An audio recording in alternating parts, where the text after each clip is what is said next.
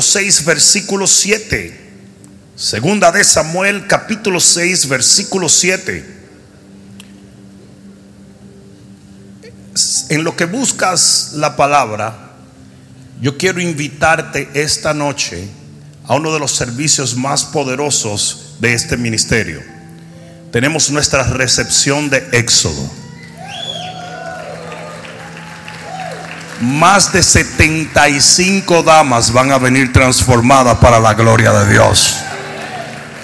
Es impresionante lo que el Señor está haciendo.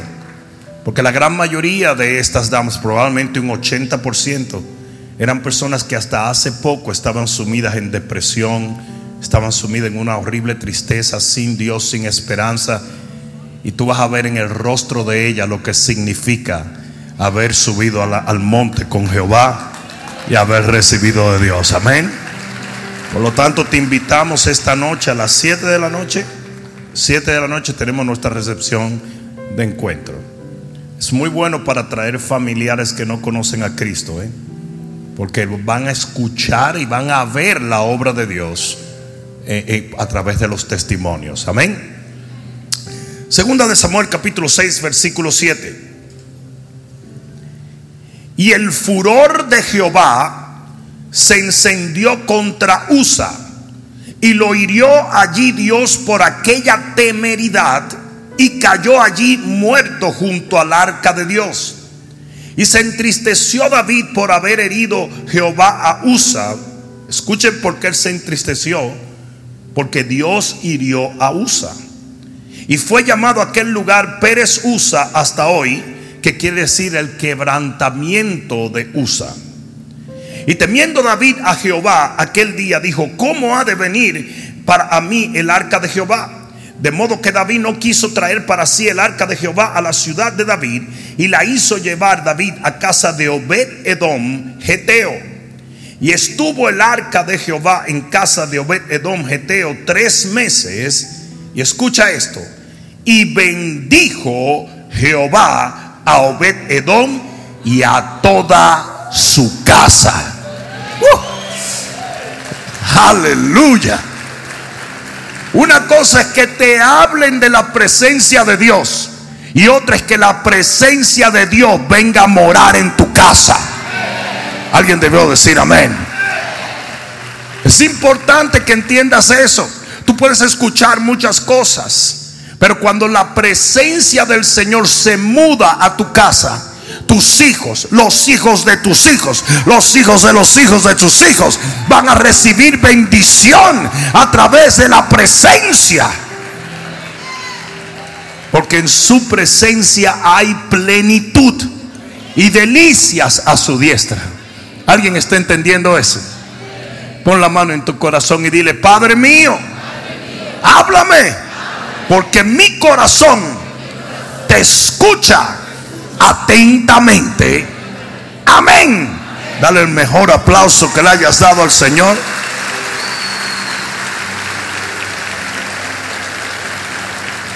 Y siéntate un momentito.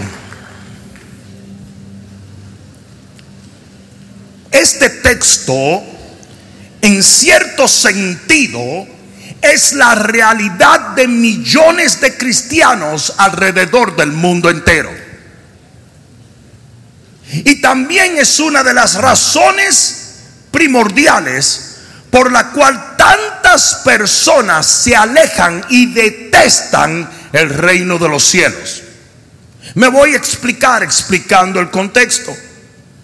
Es importante que entendamos que el hombre del Viejo Testamento era sensorial y, almático. Déjenme explicar eso. En el alma está el asiento de las emociones. Y el hombre del Viejo Testamento, por cuanto no había renacido aún, su espíritu no había sido renovado, era muy sensorial. En el Nuevo Testamento nosotros somos más espirituales. Estoy hablando de aquellos que han nacido de nuevo. ¿Me están entendiendo? Por eso dice la Biblia que el justo camina por fe y no por vista. Porque nosotros no caminamos por nuestros sentidos. Nosotros caminamos por la palabra, por el espíritu, por la fe, por lo que viene de adentro. ¿Alguien está entendiendo eso? Eso si así lo escoges. ¿Estamos entendiendo eso? Por eso es que dice, si naciste por el Espíritu, entonces camina por el Espíritu. Porque usted puede escoger también caminar sensorialmente por los sentidos. Mira, mira lo que dice, lo que hizo la serpiente en el Viejo Testamento con, con Eva. Le dijo, ese árbol que ves es bueno y placentero a los ojos. Y sabe bueno, todo fue sensorial. Le estaba hablando del gusto, le estaba hablando de la vista. Y así es que el enemigo trató, porque el enemigo sabía que el hombre era almático o sensorial. El cristiano que vive en emociones, que es controlado por emociones, es un cristiano que no está caminando en el espíritu.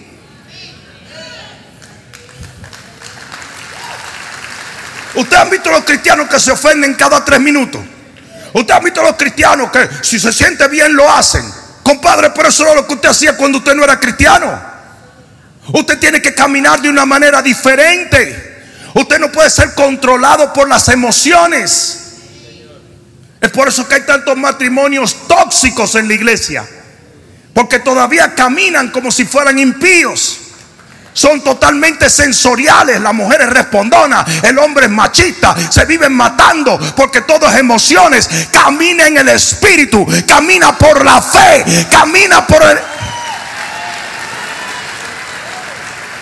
Porque si usted camina en el espíritu, usted no satisface los deseos de la carne. Y eso es lo que muchos cristianos no han descubierto. ¿Alguien me está entendiendo? Ahora muy bien, todo esto lo digo porque Dios, entendiendo que el hombre era sensorial, hace una caja y pone su presencia en ella que se llamaba el arca de Jehová. ¿Por qué? Porque el hombre del Viejo Testamento no entendía muy bien el asunto de que Dios es invisible. Entonces Dios quería hacer algo visible y tangible para que el hombre se pudiera relacionar con él. ¿Me están entendiendo?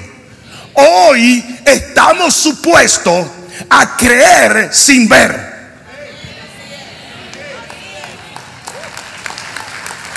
Porque nosotros somos hijos de Abraham, el padre de la fe, que su fe fue contada por justicia. La gente que te dice a ti, oh, es que el cristiano que dice, Señor, enséñame, voy a creer. No, no, así no funciona este reino. Este reino no, no creemos porque vemos, vemos porque creemos. Usted cree que Dios puede hacer un milagro, lo hace. Usted cree que Dios puede proveerle, le provee. Usted cree que Dios puede abrir puertas, las abre. Por eso la fe es la victoria. Ahora bien, el Señor hace una caja para que ellos supieran, este es Dios, esta es la presencia de Dios, Dios está en el arca. Entonces ellos tenían que respetar el arca porque era Dios. Ellos tenían que caminar con el arca y, adorar el arca porque era la presencia de Dios. Ahora muy bien, David quería el arca con él. Porque tan pronto el arca del pacto llegaba, los enemigos de Dios temblaban. ¿Alguien entiende eso? ¿Alguien lo comprende? Y eso debe ser una lección para nosotros hoy en día. El diablo no te tiene temor a ti. Él no tiene temor a los grados que tú tengas de la universidad. Él no le tiene temor al dinero que tenga, a las habilidades que tenga. Hay una sola cosa que tú puedes decir delante del enemigo y es, mayor es el que está en mí que el que anda en el mundo. El diablo no habla inglés, no habla francés, no habla dominicano. El diablo habla una sola cosa y es autoridad en Cristo Jesús. Usted le puede decir en cualquier idioma al diablo que se salga de su casa y él no se sale. Pero cuando usted tiene la autoridad en Cristo, en mi nombre, en mi nombre, en mi nombre, echarán fuera demonios. Y que se entienda que el nombre de Jesús no es estar diciendo en el nombre de Jesús, en el nombre de no es un chantra, no es un, ¿cómo se dice? Un mantra. No, eso no es.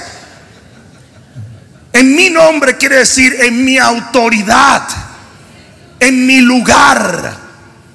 Kenneth Copeland era piloto de los Rockefeller. ¿Mm? Y cuando entraba un Rockefeller, podía ser Pepe Rockefeller, Julio Rockefeller, Antonio Rockefeller, Chechito Rockefeller, Juana Rockefelita, lo que sea.